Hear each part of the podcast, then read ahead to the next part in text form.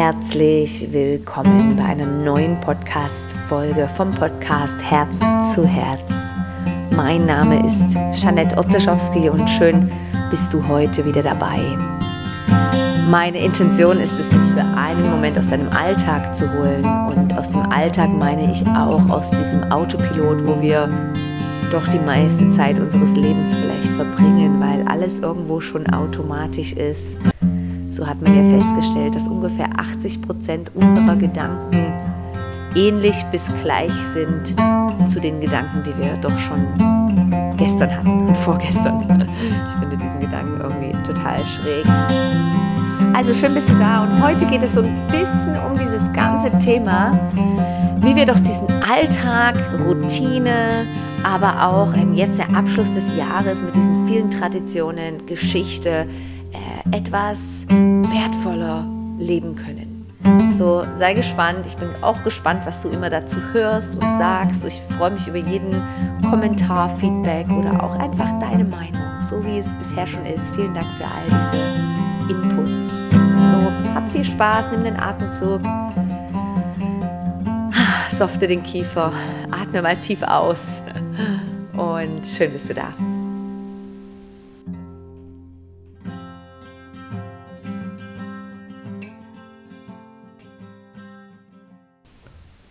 Ich hoffe ganz fest, es geht euch allen gut, so kurz vor der Weihnachtszeit, was ja eigentlich immer so die seelische, entspannte Zeit ist und vielleicht bei einigen trotzdem die meisten Challenges mit sich bringt. Die Erinnerung an vielleicht früher oder Familienmitglieder, die vielleicht nicht mehr da sind oder Geschichte, die irgendwo noch hängt. Oder ich finde auch immer, das ist so die Zeit, wo wir dann wieder darauf hingen oder wo wir wieder konfrontiert sind mit Familie, Zusammenleben, vielleicht ähm, Stories, die aufkommen. Aber was ich so interessant finde, ist, dass ja diese Zeit auch mit ganz vielen Ritualen gefüllt ist, wie ich weiß nicht, ob du am Advent eine Kerze anbrennst oder die Wohnung ausräucherst oder aussortierst im, im Ende des Jahres. Und was ich für mich gemerkt habe, dass ich diese Routine oft auch einfach wiederhole oder diese Rituale wiederhole und beibehalte, äh, aber diese Rituale auch manchmal für mich recht leer sind, wenn du weißt, was ich damit meine. Und ich erinnere mich an ein Zitat einer meiner Lehrerinnen. Sie sagte, überprüft, ob eure Routinen leer sind. Und erst neulich habe ich wirklich dieses Gefühl gehabt, als ich eben eine, eine Kerze anmachte am Sonntag, am Advent. Und ich mir dachte, äh, stopp, ich meine, es ist ein, ein Ritual, was wir äh, immer wieder machen, aber wie kann ich Rituale, die schon lange existieren, einfach wieder mit Wärme füllen, mit Liebe, mit Freundlichkeit, mit ja, mit mir, vielleicht mit einer neuen Tradition, mit Familie. Und ich habe ja immer noch die interessante Challenge, mein Mann, er ist ja von England, ich weiß nicht, ob die irgendwelche Routinen oder Rituale haben, sicherlich andere, aber er kann damit überhaupt nichts anfangen. Kalender oder Adventskerzen. Ähm, ich musste ihm neulich erstmal erklären, was überhaupt der Advent bedeutet. Und da kam es mir so ein bisschen in den, in den vielleicht in den Mind mal zu überprüfen, hey, warum machen wir das eigentlich und was hat es wirklich für Bedeutung für mich? Hat es überhaupt eine Bedeutung oder ist es vielleicht ein Ritual, was ich wie so ein bisschen einfach tue, weil es getan wird oder wurde? So, ich lade dich vielleicht auch mal ein, diese Rituale oder Routinen, ähm, die alltäglich sind, die, die wir vielleicht fast wie normal machen um diese Jahreszeit, mal zu überprüfen, ob die erstmal noch deine sind und zweitens, ob du diese vielleicht füllen kannst, wieder mit Lebendigkeit. Und was ich damit meine, das ist genauso, wie ich dich oft einlade, in einem Alltag einen Moment innezuhalten. Und was das Beste ist bei solchen Sachen, was für mich sehr wirkt, ist immer die Sinne wahrzunehmen. Also wenn ich jetzt äh, die Kerze leuchte am ersten Advent oder ein anderes Ritual, ich räuchere zum Beispiel die Wohnung immer am Ende des Jahres oder zur, zur Winterwende Und dass ich dann nicht einfach so ein Ritual kalt mache, weil es in Lehrbuch 25 steht, sondern dass ich so ein Ritual, was vielleicht auch schon meine Großmutter und meine Vorfahren gemacht habe, wenn ich dieses Ritual einfach wieder mit mehr ähm, Achtsamkeit und Sinne und Liebe fülle. Ähm, und auch wenn ich so ein bisschen überprüfe in den letzten Jahren, ja, dann habe ich die Wohnung geräuchert, das mache ich schon viele Jahre. Aber wenn ich jetzt so ein bisschen zurückdenke, denke ich, ich habe das auch viel aus dem Verstand geräuchert. Ja, jetzt ist der 20. Dezember, ich räuchere die Wohnung und misste aus, zum Beispiel. Ja, aber dieses Jahr nehme ich es als eine meiner Absicht, diese Rituale noch mit viel mehr Präsenz und Achtsamkeit zu machen. Und ich lade dich auch ein, dass du mal alles, egal ob sei es den Tannenbaum schmücken, die Weihnachtsdekoration auslegen, ähm, die Geschenke verpacken oder was auch immer jetzt in dieser Vorweihnachts- oder Nachweihnachts- oder vor Ende des Jahreszeit ist, ich lade dich ein, dass du mal diese, diese Zeit mit etwas mehr Sinnen machst. Das heißt vielleicht, fühlst du, riechst du, schmeckst und bist einfach mal mit allen Sinnen Präsenz. Und das ist jetzt vielleicht nichts Neues für dich, natürlich, ja. Aber das ist immer der erste Schritt zur Achtsamkeit, dass wir Präsenz mit, präsent in den Gefühlen, in den, in den Sinnen sind. Und da hilft es mir manchmal auch einfach, mal die Haut zu spüren, mal meinen Atem wahrzunehmen, mal einen besonderen Geruch oder Geschmack wahrzunehmen, mal wirklich diese mal den Sound, was ich gerade höre, wahrzunehmen und dann mich einfach mal einen Moment mit diesen Sinnen führen lasse. Und das ist auch oft eine, eine Introduction, ein Einstieg in, in meiner Yogastunde, egal ob es in Gruppen oder auch privat mit einem Mensch ist, dass ich sage, hey, jetzt sitz mal da und hör mal einfach den Sound oder nimm mal einen Atemzug, ja. Hm. Ich glaube, das ist manchmal so simpel, wieder Qualität, Liebe oder Energie in den Moment zu bringen. Und ja, das ist eigentlich das Wichtigste, was ich mit dir teilen möchte. Und ich, ich lade dich einfach ein, dass du das ganz bewusst machst. Für mich ist diese End of the Year Time schon immer eine riesen magische Zeit gewesen. Ich schon recht früh habe ich in dieser Zeit das irgendwie ganz schön gemacht. Ich weiß noch, ich habe schon auch äh, im Studentenleben an der Uni habe ich äh, mit WG-Wohnern natürlich gewohnt und habe dann immer auch geräuchert oder habe umgestellt oder einen Hausputz gemacht. Und es war immer eine Zeit der Erneuerung für mich. Und das hat genau dieser Zauber auch, dass wir uns auf irgendeine Art und Weise wie eine Schlange diese alte Haut von diesem Jahr ein bisschen abziehen und uns wie bereit auf was Neues machen. Und ja, ich glaube wirklich, dass eine große Qualität für Vitalität, Wohlbefinden und Gesundheit es ist, wenn wir uns auch immer wieder auf Neues einlassen können. Ja, das ist einfacher gesagt als getan, ja. Aber dass wir immer uns auch wieder auf eine, eine neue Situation, ein neues Jahr, ähm, neue Wunder und immer uns wieder auf das Neue einlassen können. Und ich glaube, wenn wir wieder irgendwas Neues greifen wollen, ist es natürlich wichtig, dass wir erstmal unsere Hand aufmachen und loslassen, was wir dieses Jahr erlebt haben. Und da stelle ich dir gerne mal jetzt schon die erste interessante Frage, die ich mir neulich schon ausführlich mal für mich beantwortet habe. Fiel mir gar nicht so leicht, um ehrlich zu sein.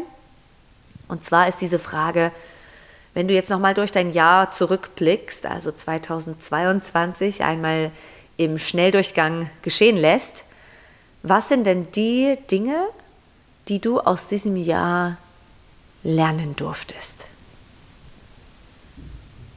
Ja, und das ist nicht immer die Zuckerzeiten, die easy peasy liefen, sondern es sind ja vielmals auch die Zeiten, wo es uns vielleicht mal richtig schlecht ging, ja, oder wo wir richtig zu kämpfen hatten oder eine schwierige Zeit hatten.